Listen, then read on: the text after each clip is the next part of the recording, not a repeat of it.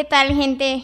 Con un enorme gusto de saludarles, les comparto antes que nada mis agradecimientos pues de estar aquí, un momento de su tiempo, escuchándome hablar acerca pues de un tema que en lo personal desde hace años a mí me, me revuela la cabeza y que sé que ustedes en algún momento de sus vidas les han surgido dudas y pues estas son dudas que trataré de aclarar un poco en este corto tiempo y ya de no tener ninguna duda en específico, pues invitarlos a indagar un poco más acerca de estos maravillosos organismos llamados hongos.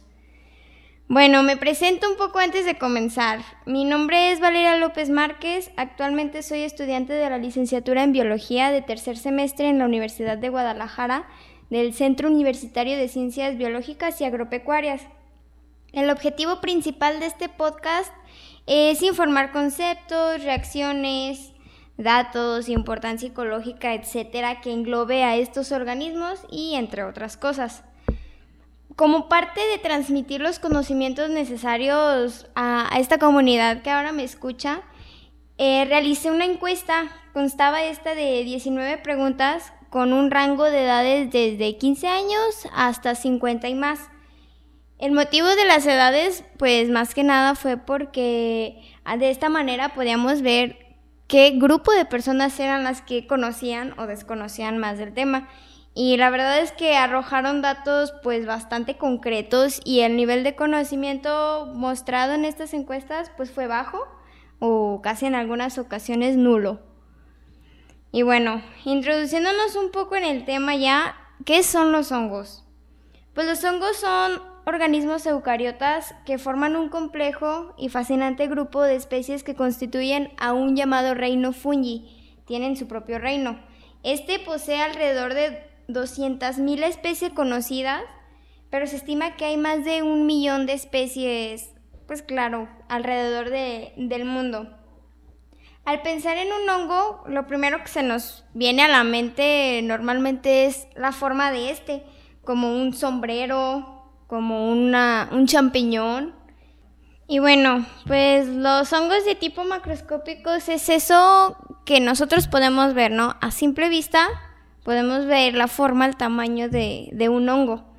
Son, claro, tienen unos tamaños, formas y colores bastante variados, pero no solamente existen esos, también existen los llamados microscópicos, que son como las levaduras, son especies unicelulares como los mos, los conocidos mos, los cuales crecen de una manera mucho más discreta ante la vista del ser humano.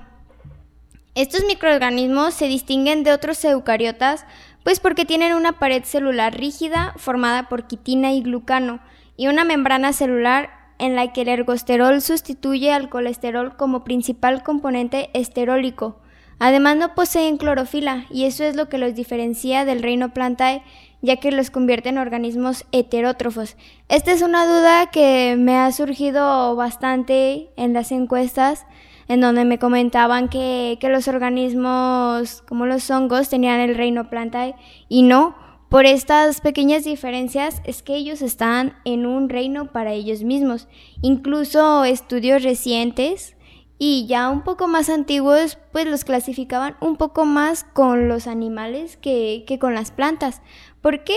Pues porque son heterótrofos. Entonces ellos no producen su propio alimento como las plantas. Y pues bueno, también otras características también, como que viven en hábitats muy variados, son vitales para el medio ambiente, claro, por su importante papel en la descomposición de materia orgánica. Por este medio se liberan nutrientes en la tierra, como el carbono o el nitrógeno, y este es beneficioso para las plantas y para los animales que dependen de estos elementos para vivir. Solo un pequeño porcentaje de las especies de hongos, alrededor de unas 400 especies, son patógenas para los mamíferos y plantas, y además se sabe que cerca de 100 especies afectan la salud en los seres humanos.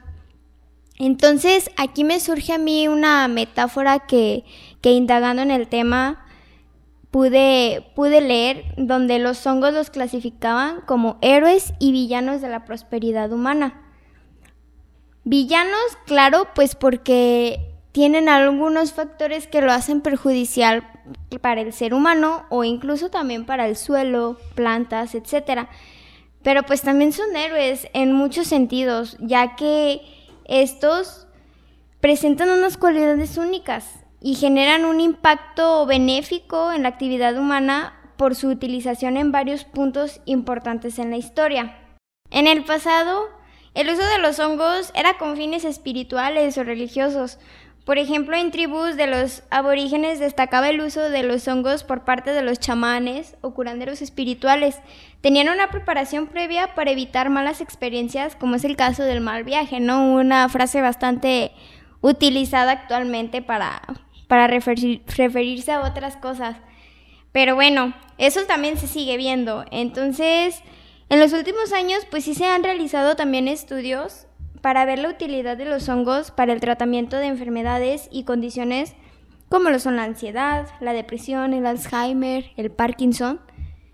Este, y bueno, algo también que se tocó dentro de la encuesta que realicé fue una sección donde preguntaba yo acerca de los conocimientos del consumo responsable de hongos.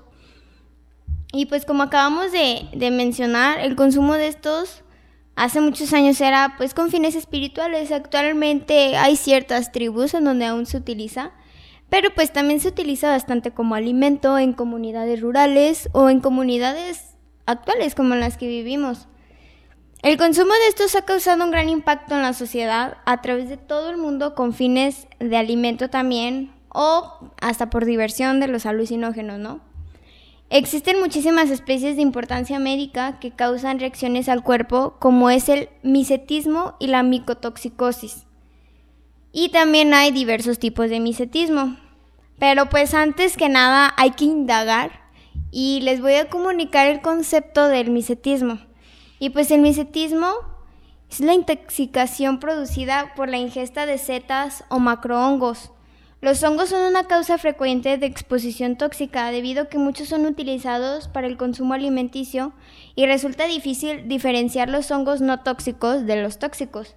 Las toxinas de estos no son termolábiles, por lo que no se destruyen ni se desactivan con la cocción enlatada, congelación, etc. O sea, si el hongo es tóxico, eh, no va a haber una manera como que deje de ser tóxico. Por esto es que es importante poner atención a las especies que, lo causan. Y pues sí, la mayoría de estas, estas intoxicaciones se dan por accidente. Pero también existen casos en que la ingesta es, pues es deliberada y es en busca de, de experimentar propiedades alucinógenas que estos poseen, algunos de ellos.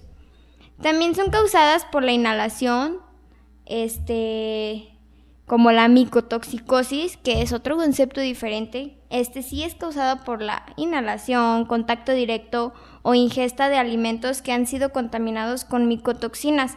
Este es un poco más común verlo pues en casa, verlo en, otros lugares, más que la, la diferencia principal del misetismo es eso, que tú deliberadamente cortas y consumes al hongo. Y la micotoxicosis, pues no, lo haces un poco de manera más, más indirecta porque son de formas microscópicas. Y bueno, los diferentes tipos de misetismo puede ser el misetismo gastrointestinal. ¿Cuál es la reacción? Tiene una gastroenteritis aguda, tienes vómitos, náuseas, diarreas y pues cierto dolor abdominal. El misetismo hepatotóxico, pues este afecta órganos como el hígado, o una hepatitis o una falla hepática aguda. Misetismo nefrotóxico. Este te causa una reacción de daño tisular, fallo en el tejido renal. Todo esto va de la mano del misetismo hepatotóxico. El misetismo enteogénico, por su parte, te causa alucinaciones con síntomas de crisis, angustia, fiebre y convulsiones, que son las especies más conocidas como los psilocibe mexicanas, psilocibe cubensis, etc. Haciendo mención en la encuesta, este, la muestra de gente tomada para el estudio acerca de sus conocimientos, al momento de yo preguntarles para ellos qué era el misetismo, eran preguntas bastante cerradas de, imagino que es una reacción que causan los hongos, o no sé nada, no se me ocurre nada. Entonces aquí es donde yo, yo me empecé a cuestionar y dije, debería ser un concepto un poco más utilizado y popularizado en la comunidad no solo biológica, sino en la comunidad en general, porque todos podemos estar en una situación de riesgo ante la exposición de estos y pues ni siquiera sabríamos cómo reaccionar, ¿no? Entonces, bueno, hay muchos que también a lo mejor pueden pensar que ni siquiera tienen un, un uso verdadero con fines en la biosfera, con fines de buena manera, pero no es así, la verdad es que están muy equivocados, porque la importancia biológica de los hongos radica en que tienen una función degradadora o desintegradora, como en hongos saprófitos que descomponen la materia orgánica alimentos, material que los animales excretan, plantas, otros hongos y animales muertos, convirtiendo las moléculas de la materia viva en gases y sales minerales que son desechadas al medio ambiente y aprovechadas por los autótrofos en el proceso fotosintético, el cual es como una fuente de alimentación y respiración de la mayoría de los seres. De esta forma, pues claro, contribuyen a mantener el ciclo de la materia en la biosfera y el equilibrio dinámico de la naturaleza. En la importancia médica, donde el penicillium es utilizado para la producción de penicilina, pues que es un antibiótico empleado para combatir infecciones.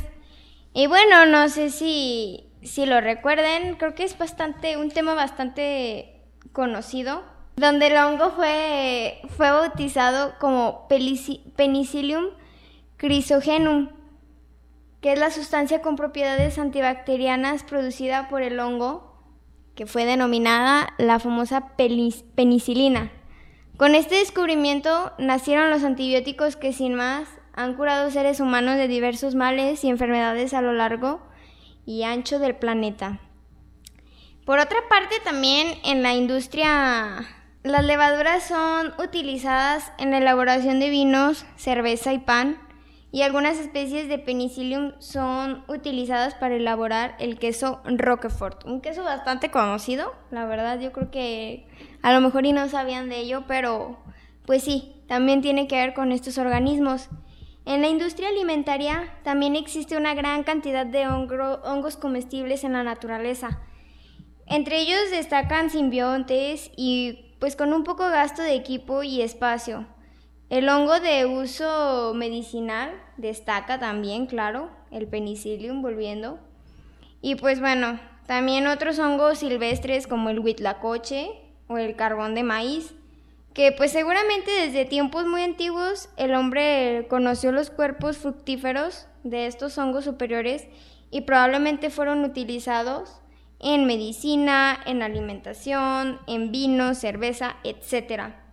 Entonces, pues esto es algo que, no descubrimos apenas ahora, sino que ya tiene muchísimos años. Y pues sí, algo más que cabe destacar acerca de, de su importancia.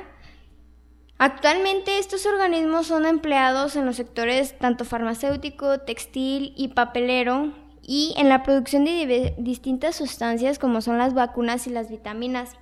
A mí al momento de consultar bastante literatura me percaté de algo muy triste que los organismos como los hongos son algo muy ignorado actualmente en la comunidad científica.